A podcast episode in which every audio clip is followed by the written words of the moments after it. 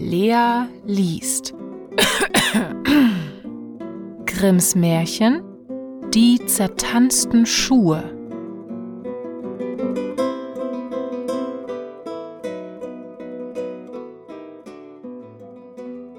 Es war einmal ein König, der hatte zwölf Töchter, eine immer schöner als die andere.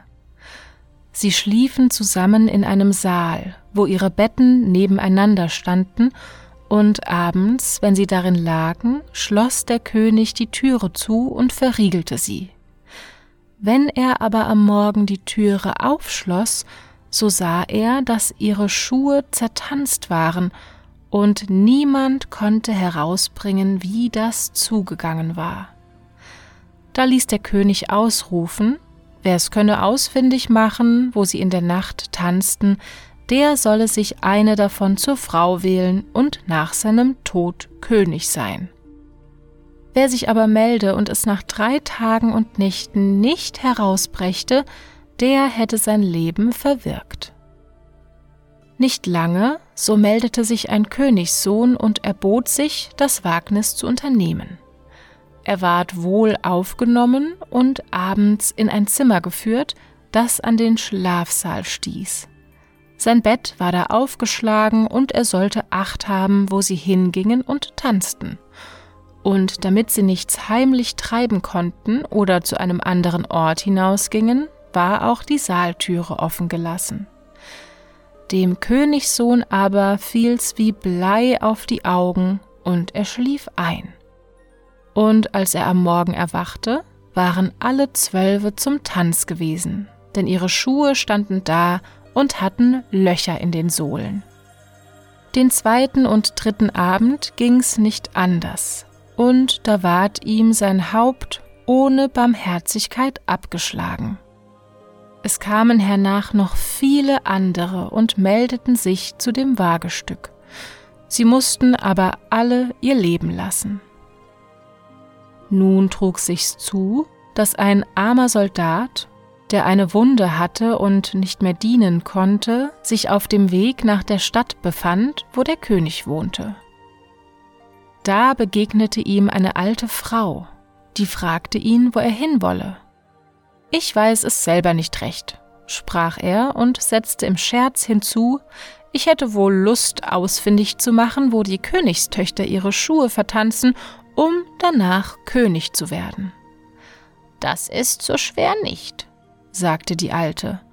Du musst den Wein nicht trinken, der dir abends gebracht wird, und du musst tun, als wärst du fest eingeschlafen. Darauf gab sie ihm ein Mäntelchen und sprach Wenn du das umhängst, so bist du unsichtbar und kannst den Zwölfen dann nachschleichen.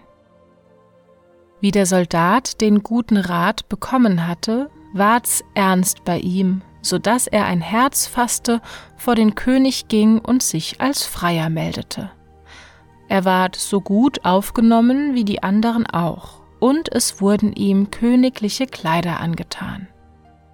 Abends zur Schlafenszeit ward er in das Vorzimmer geführt, und als er zu Bette gehen wollte, kam die Älteste und brachte ihm einen Becher Wein aber er hatte sich einen Schwamm unter das Kinn gebunden, ließ den Wein da hineinlaufen und trank keinen Tropfen.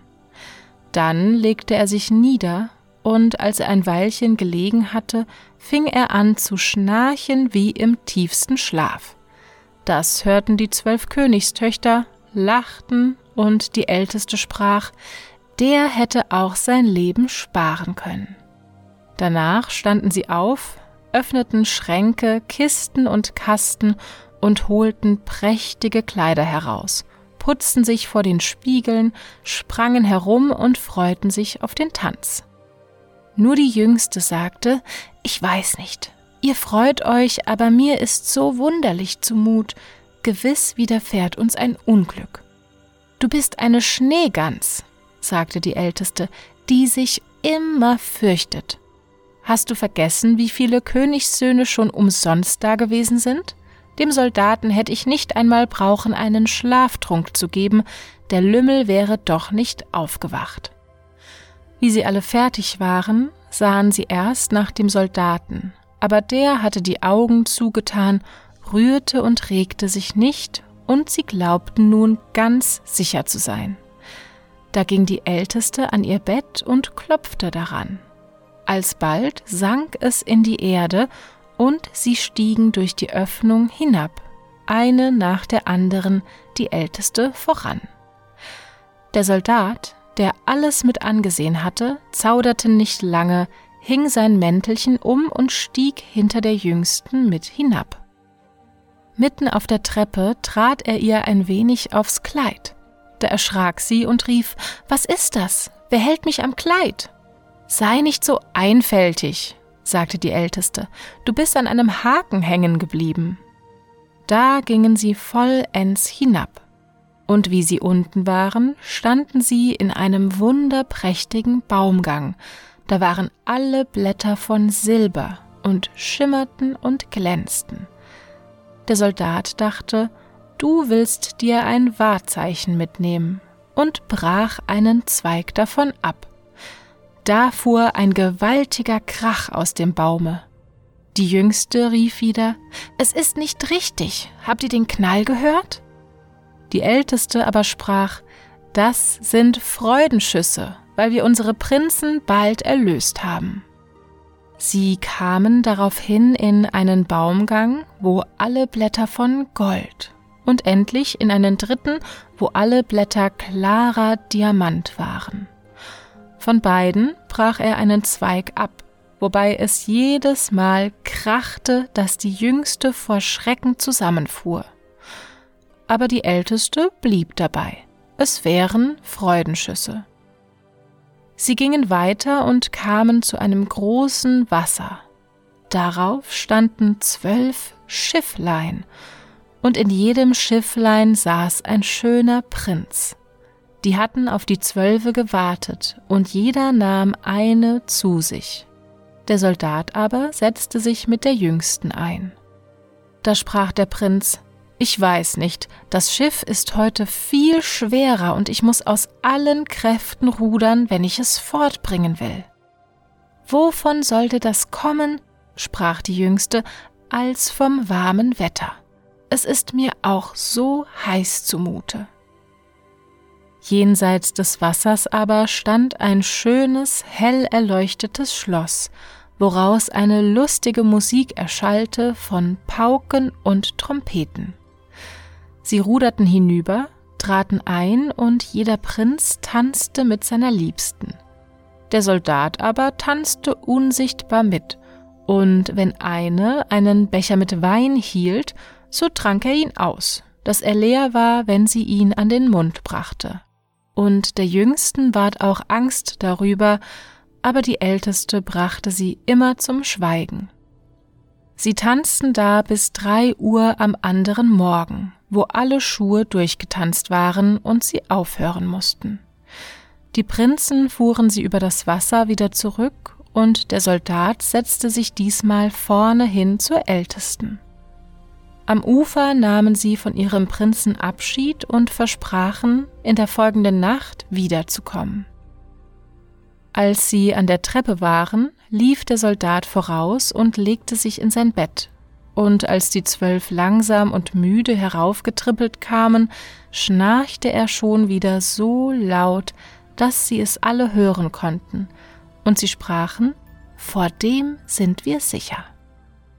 Da taten sie ihre schönen Kleider aus, brachten sie weg, stellten die zertanzten Schuhe unter das Bett und legten sich nieder. Am anderen Morgen wollte der Soldat noch nichts sagen, sondern das wunderliche Wesen noch einmal mit ansehen und ging die zweite und die dritte Nacht wieder mit. Da war alles wie das erste Mal, und sie tanzten jedes Mal, bis die Schuhe entzwei waren. Das dritte Mal aber nahm er zum Wahrzeichen einen Becher mit. Als die Stunde gekommen war, wo er antworten sollte, steckte er die drei Zweige und den Becher zu sich und ging vor den König. Die Zwölfe aber standen hinter der Türe und horchten, was er sagen würde. Als der König die Frage tat, Wo haben meine zwölf Töchter ihre Schuhe in der Nacht vertanzt?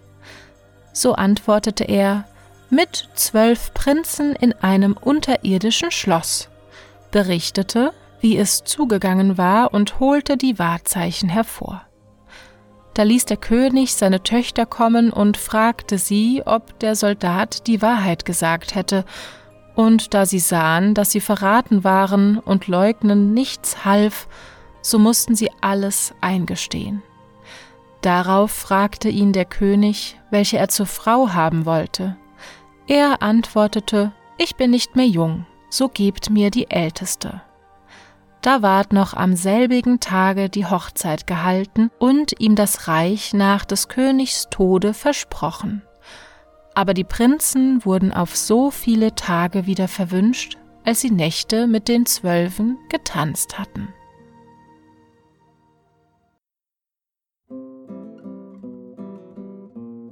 Das war Lea liest. Grimms Märchen Die zertanzten Schuhe.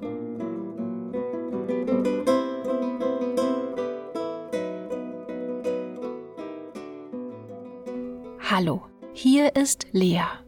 Wenn euch das Märchen gefallen hat, schaut gerne bei mir auf Instagram vorbei. Dort findet ihr mich unter @lea liest vor. Und wenn euch das Märchen richtig gut gefallen hat oder ihr mich einfach so unterstützen wollt, könnt ihr mir unter buymeacoffee.com slash lealiest einen virtuellen Kaffee ausgeben. Alle Informationen und Links findet ihr auch in der Folgenbeschreibung auf Spotify. Danke und schlaft gut.